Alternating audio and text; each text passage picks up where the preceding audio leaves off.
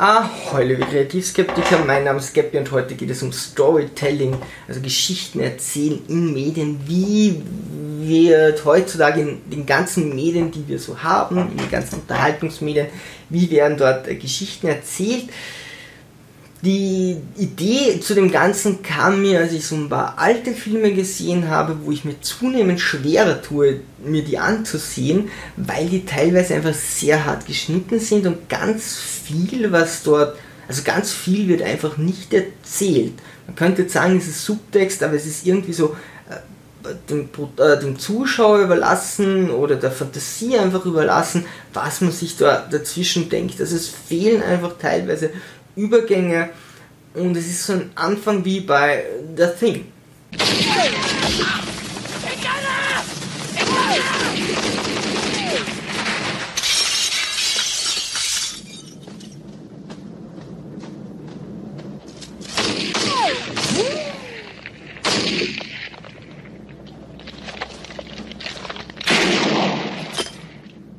Würde man heute vermutlich auch nicht mehr so machen. Also es ist die äh, kaum eine Erklärung, wenn der jetzt von diesem Ding äh, besessen ist, aber der geht da einfach rein, schießt einen ins Bein, äh, die Leute liegen rechts und links, er geht da einfach durch, dreht den Rücken zu.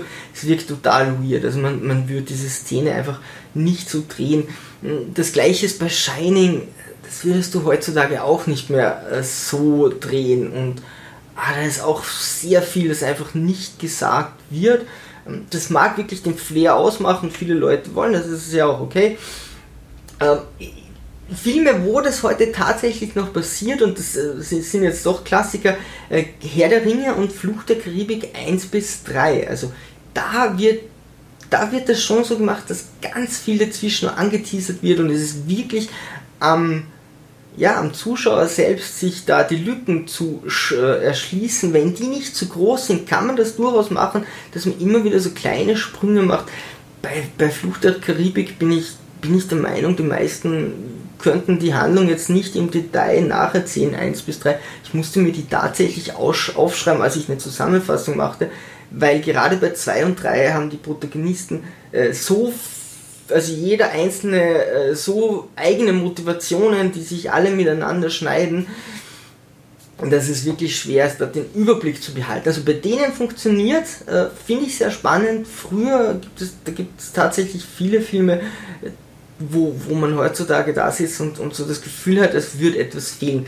Auch bei Shining, das Ende, das würde man nicht so machen. Also da läuft sie dann, also bis, bis sie flieht mit dem Sohn, ist es ja noch okay, sie läuft in dieses Labyrinth rein. Sie war schon drinnen, sie kennt sich aus, Jack Nicholson nicht, aber sie läuft rein, wieder raus, er läuft rein und äh, er friert einfach. Also irgendwann bleibt er liegen und er starrt. Und das in relativ kurzer Zeit. Äh, das ist jetzt äh, äh, von der Spannungskurve her, ja, äh, könnt, also würden wir heutzutage anders machen, auch bei der Verfolgung zu zeigen, wie, wie weit sind denn diese beiden Leute auseinander. Ist der überhaupt in der Nähe? Das Gefühl hat man eigentlich nie. Fand ich, also fand ich eigentlich noch nie das spannende Ende. Wie gesagt, man kann es mögen. Mich hat nur interessiert, wie werden heute hauptsächlich Geschichten erzählt, denn selten ist es so wie bei Herr der Ringe und Flucht der Karibik, dass man sich so Zwischenteile immer erschließen muss. Oft wird man auch wirklich sehr genau auf alles hingewiesen. Aber jetzt generell mal zum Storytelling und da fange ich an mit Bildern. Bildern können natürlich sehr viel Aussagen haben, aber meistens eine eingeschränkte Geschichte. Es ist eine Momentaufnahme. Ich kann kaum eine Handlung irgendwie voranlaufen lassen. Ähm, der Künstler ist dort wirklich auf die Fantasie des Konsumenten angewiesen, auch wenn du, ja, ähm, wenn, wenn du eine nur eine Natur darstellst, kann man natürlich trotzdem sehr viel rein interpretieren. Aber gerade bei Brügge oder so, Brügel meinte ich natürlich, ähm, mag ich sehr gerne. Also da, da wird einfach eine Aufnahme gemacht von Leuten, die gerade irgendetwas tun. Da gibt es ganz viel zu entdecken. Dennoch braucht man viel Fantasie, um dort äh, irgendwie eine, eine, größere Geschichte zu finden. Ähm, Titel kann helfen, aber es ist eigentlich ein, eine andere Form der Kunst, äh, etwas zu benennen, anstatt etwas zu malen.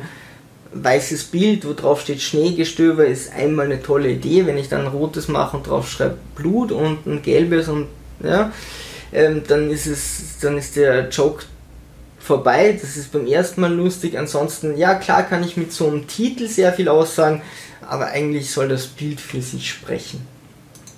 Musik bzw. Gedichte, ich fasse das mal zusammen. Er ist natürlich in der Länge begrenzt. Natürlich gibt es endlose Gedichte, aber das ist nicht das, was ich hier meine, sondern einfach äh, ein Gedicht mit seinen Versen und auch eine Musik kann natürlich über anderthalb Stunden gehen, aber prinzipiell das Klassische, was wir kennen, ist halt, sind ein paar Strophen quasi. Äh, Stimmung kann hierdurch bei Gedichten durch Reime erzeugt werden, ähm, wenn man sich äh, Goethe anschaut, einfach das Reimschema äh, Shakespeare anschaut, das Reimschema ändert sich und man weiß genau, okay, jetzt kommt was Spannendes, jetzt kommt eine ruhigere Szene. Ähm, in der Musik funktioniert das natürlich die, mit der Melodie, mit den Instrumenten, Intensivität der Stimme und so weiter. Also so kann ich hier natürlich sehr viel Emotionen erzeugen. Das geht bei äh, Gedichten und natürlich bei Musik sehr gut. Intensivierung am Höhepunkt mit dem Refrain, gerade bei äh, Liedern werden die dann mitgegrölt in der Masse und haben dadurch natürlich eine sehr, sehr starke Kraft. Ähm, muss man immer fragen, wie weit äh, die Geschichte das dann dorthin bringt, aber ich kann die Geschichte in einer sehr ja, begrenzten Art und Weise erzählen, dafür diese Höhepunkte dieser Geschichte oder dieser Grundaussage kann ich dann relativ gut intensivieren. Das Ganze ist natürlich der Sprache untergeordnet und auch mit den Reimen, also es ist in der Länge begrenzt und ich kann, habe natürlich nicht alle Freiheiten. Ich muss das Ganze in ein Reimschema bringen, ich muss das in den Kontext meistens bringen, es sollte sich auch irgendwie reimen. Bücher. Ähm, Protagonisten tun, was der Autor will. Also als, als ähm, Autor kann ich immer sagen, das und das passiert, der und der macht das, auch wenn der jetzt etwas gegen die Story macht, aber trotzdem habe ich hier alles im Griff. Ich kann wirklich alles bestimmen, so und so steht es da. Wenn ich zu zweideutig wäre, kann es sein, dass mein, zu, meine, meine Leser abdriften, aber im Großen und Ganzen habe ich hier wirklich alles in der Hand.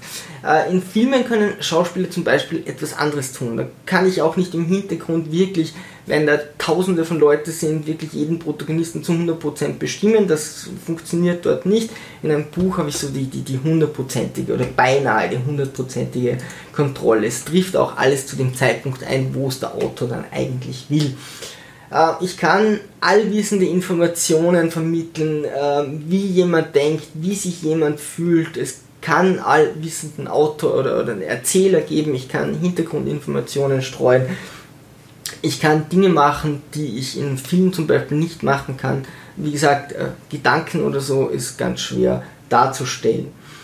Ähm, es kann jedoch nichts stattfinden, was ich nicht schreibe. Also man kann schon zwischen den Zeilen lesen, man kann schon andeuten, aber es ist schon wesentlich schwieriger in einem Buch ähm, irgendwas im Hintergrund ablaufen zu lassen oder was, was der, ähm, ja, der, der Leser nicht so direkt mitkriegt. Das, kann das schon gut verstecken, aber er hat es zumindest irgendwann gelesen. Beim Film kann es sein, dass er einfach nicht dorthin gesehen hat oder dass er einfach gewisse Zusammenhänge nicht so gecheckt hat. Das geht zumindest beim Buch schwieriger als bei anderen Medien. Ähm, Andeutungen müssen ihm da sehr subtil sein. Szenen können dafür nie vollständig beschrieben werden. Okay, abgesehen von Song of Ice and Fire, wenn die etwas essen, dann wird das natürlich zu 100% beschrieben, aber ansonsten kann ich als Autor nie ein Szenario zu 100% beschreiben. Das funktioniert nicht und bin dort wieder auf die Fantasie der Leser angewiesen, beziehungsweise kann ich die auch sehr gut schüren und dort mehr rausholen, als das jetzt ein Film wieder tun könnte. Ähm, die Vorstellungskraft des Lesers ist gefragt. Also ein Buch muss zum einen gelesen werden und also das reicht theoretisch, man kann es einfach von A bis Z durchlesen. Wenn man Teile nicht versteht, okay, liest man einfach drüber, heißt nicht, dass man den ganzen Kontext nicht versteht. Aber in ein Buch in, in, seiner vollen, in seinem vollen Umfang zu bekommen, muss ich schon sehr viel Fantasie reinsetzen, damit ich mir wirklich die ganzen Szenarien vorstellen kann, wie jemand äh, gerade spricht, wie der emotional das Ganze unterstreicht. Comics da habe ich jetzt die visuelle Darstellung dazu. Also wir haben noch nichts Audiomäßiges, äh, das war bei der Musik. Comics habe ich die visuelle Darstellung, da können jetzt Sachen im Hintergrund ablaufen. Also es ist eine Kombination aus, aus Schrift, aus Wort und aus Bildern. Ähm, aber der Erzähler ist dann relativ eingeschränkt. Also das ist einfach weniger Text in einem, in Comics oder ja, also es, es wird weniger Text sein. Ähm, man ist oft dann auf, auf kurze Erzählpassagen ähm, reduziert und muss, das Ganze muss dann einfach mit den Bildern getragen werden. Filme und Serien ist für mich die passivste Form der Unterhaltung für, einen Konsumenten. Also das ist einfach meist nur hinnehmen. Okay, Bild schaue ich mir auch noch an. Da muss ich aber mehr Fantasie meiner Meinung nach reinbringen. Ähm, ich kann mitdenken, ja, wenn es ein guter Film ist, wenn der Film das äh, verlangt, aber oft ist es einfach so eine Berieselung. Es wird alles, wie gesagt, heute relativ gut und genau erklärt und man äh, lasst einfach diese äh, Spannungskurve mit hier Action, hier Erklärung oder hier ruhigere Passagen auf sich einprasseln und nimmt das passiv an. Es ist audiovisuell. Die Einschränkung ist natürlich schon der Erzähler. Natürlich kann ich einen Erzähler haben, aber es wäre schon seltsam, wenn mir ein Erzähler ständig erklärt, okay, der hat jetzt das und das Gefühl, der und der denkt sich dieses und jenes. Das müssen die Schauspieler äh, rüberbringen, das müssen die Schauspieler suggerieren funktioniert natürlich zum Teil, funktioniert aber nicht immer. Also es gibt schon Probleme bei Buchumsetzungen zu einem Film. Wie stelle stell ich jetzt eine Gedankenwelt zum Beispiel von einem Protagonisten dar?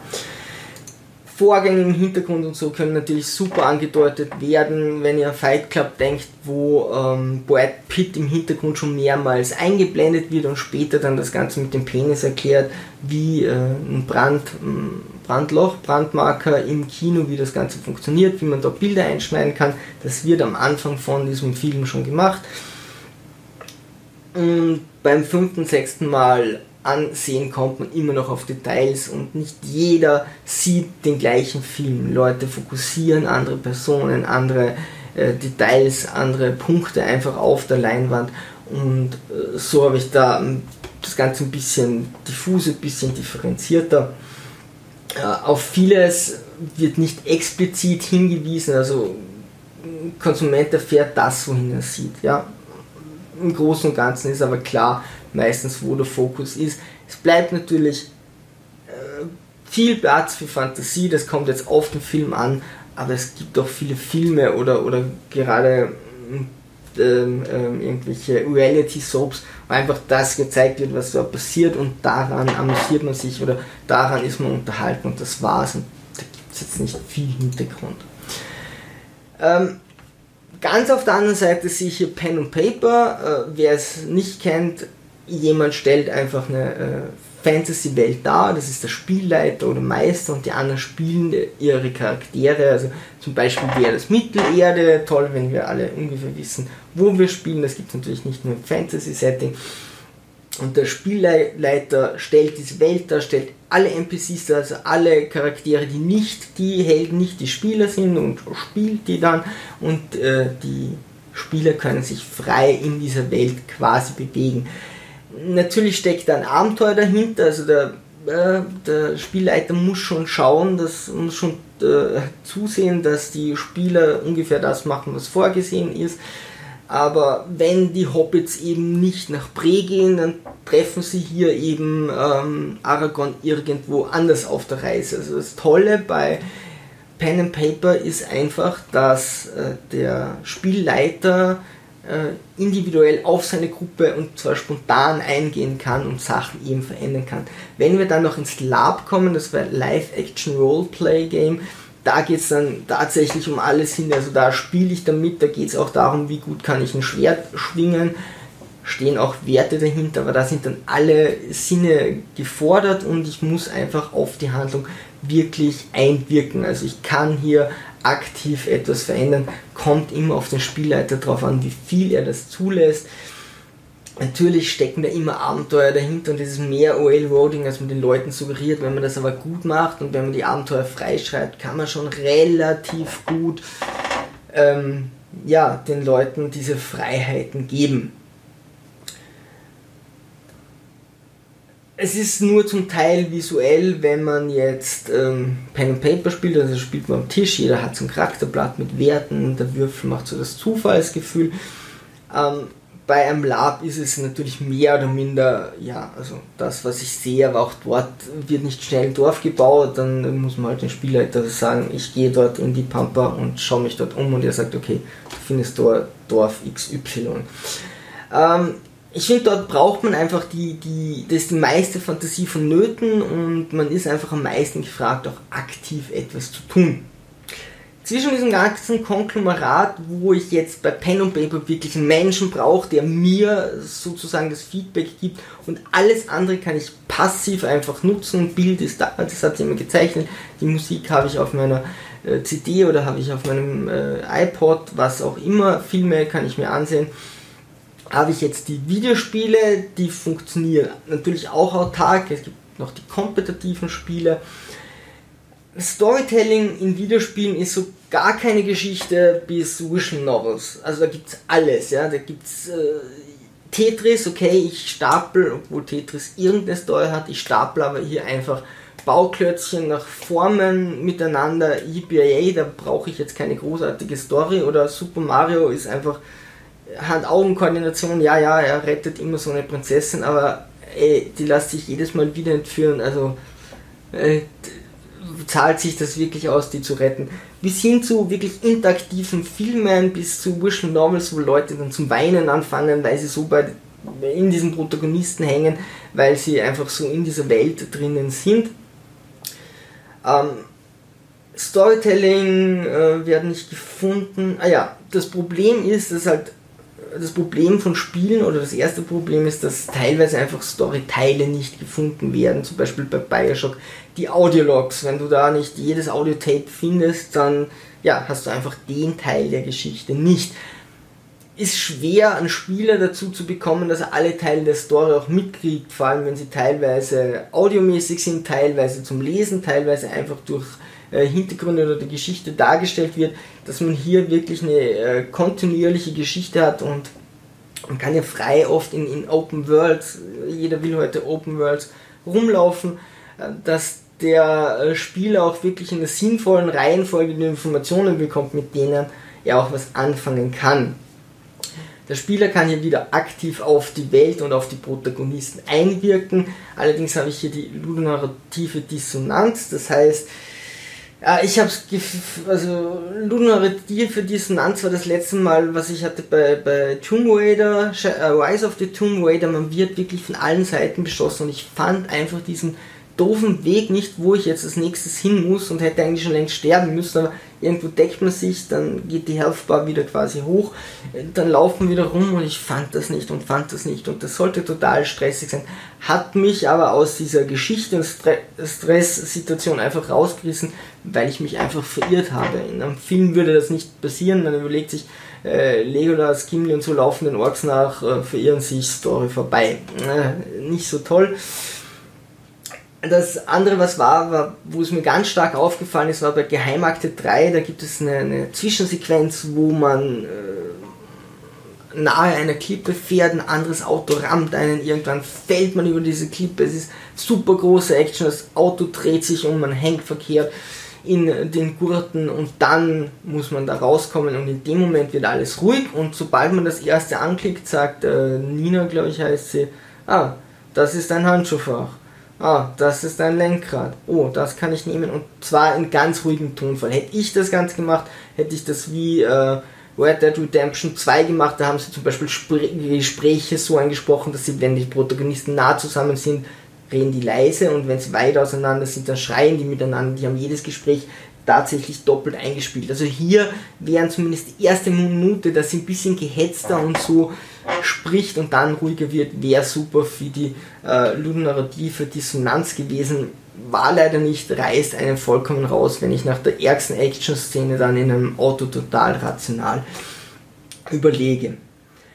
Äh, nicht alle Aktionen von Millionen von Spielern können natürlich von den Leuten, die das programmieren, ähm, ein, äh, einberechnet werden. Also wäre nicht möglich, so ein Spiel zu, zu programmieren. Deswegen äh, lauft man immer wieder mal gegen unsichtbare Wände. Jetzt in allen Formen als Metapher gesehen. Äh, die Dialogoptionen sind natürlich stark eingeschränkt. Das ist natürlich was anderes beim Pen and Paper. Da kann der, der Spielleiter wirklich auf, also du kannst frei sprechen, das kannst du in so einem Spiel, in einem Videospiel äh, natürlich nicht. Äh, Spieler kann eben nur eingeschränkt hier interagieren und äh, es kommt dann immer auf die KI drauf an, was die auch noch damit machen kann. Äh, dennoch funktioniert das natürlich immer. Also zum, zu, zum Pen and Paper brauchst du einfach vier, fünf Leute, die alle gleichzeitig Zeit haben und dann noch so lange, wie du Lust hast. Das Spiel kannst du jederzeit anwerfen. Warum das Ganze wichtig ist, ich finde, wenn man das mal so hinterfragt, wie versuchen eigentlich die einzelnen Medien ihre Geschichten zu erzählen, fällt einem vielleicht auf, wo es nicht so gut ist, wo man die Sachen besser machen könnte oder man weiß auch wieder Dinge zu wertschätzen, die vielleicht schon aus der Mode sind, denn ich habe das Gefühl, dass es so etwas wie zum Beispiel Avengers oder solche Filme, gerade diese Triple A Blockbuster Filme, schon so viel auf, auf diese Spannungskurve setzen, dass du äh, die absolute CGI High Quality Action hast, wo dann 18 Superhelden und Schurken gegeneinander kämpfen, damit dir ja nicht langweilig wird und dir jedes Detail erklärt wird, dass das irgendwann sehr übersättigend sein kann. Und dann ist man wieder relativ froh, wenn es mal wieder ein bisschen äh, gebased ist oder wenn jemand einfach mit der Story etwas Tolles macht. Und äh, wie wichtig die Story ist, sieht man zum Beispiel auch, äh, ist jetzt ein Nischengenre, aber wer On Pak gesehen hat, das ist so ein Muay Thai-Kämpfer, äh, Tony Cha, glaube ich, heißt der.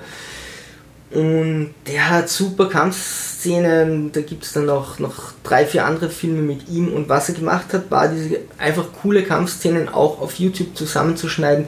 Interessiert keine Sau, interessiert niemand, ist nicht spannend. Ohne eine Story ist schon mal nett, sich das anzusehen, ja, aber es hat bei weitem nicht so eine Wirkung, als wenn das in eine gute Story eingebettet ist. Das sind noch nicht mal gute Stories.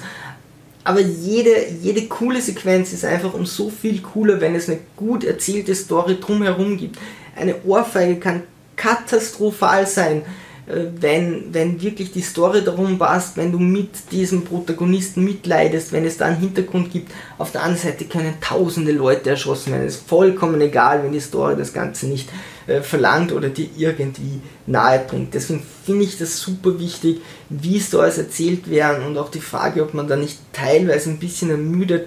Bei Musik wäre es für mich zum Beispiel UFM Temptation wer, wer das mag, ist eine super Sache. Ich, ich, ich mag das, wenn Frauen äh, so krass singen können. Aber ich war auf einem Konzert und also es war ein Festival und das ist schon so hart, was die mit Synthes und, und Gitarren und ihre Stimme reinhauen, dass du, also wir waren drei Lieder wirklich geflasht und danach haben wir echt überlegt, zur anderen Stage zu gehen, weil das einfach zu viel war. Also auch bei Musik brauchst du ruhige Passagen. Wenn du, das ist auch ein Problem, was glaube ich viele Leute bei Opern haben, dass die einfach immer auf so einem hohen Level singen, dass, dass dir ein bisschen so die, die Ruhemomente fehlen. Also gutes Storytelling ist sicher total schwierig und da muss man sich noch dem Medium, Medium anpassen. Wo werden noch Geschichten erzählt? Hey, schreibt mir in die Kommentare, was habe ich vergessen. Es gibt sicher noch viele andere Sachen, auch in Brettspielen und so werden Geschichten erzählt, aber äh, jetzt nicht hauptsächlich. Dennoch, sagt mir eure Meinung, würde mich sehr interessieren. Lieber Sturm, trotz ansonsten Segel immer straff halten und auf zum Horizont.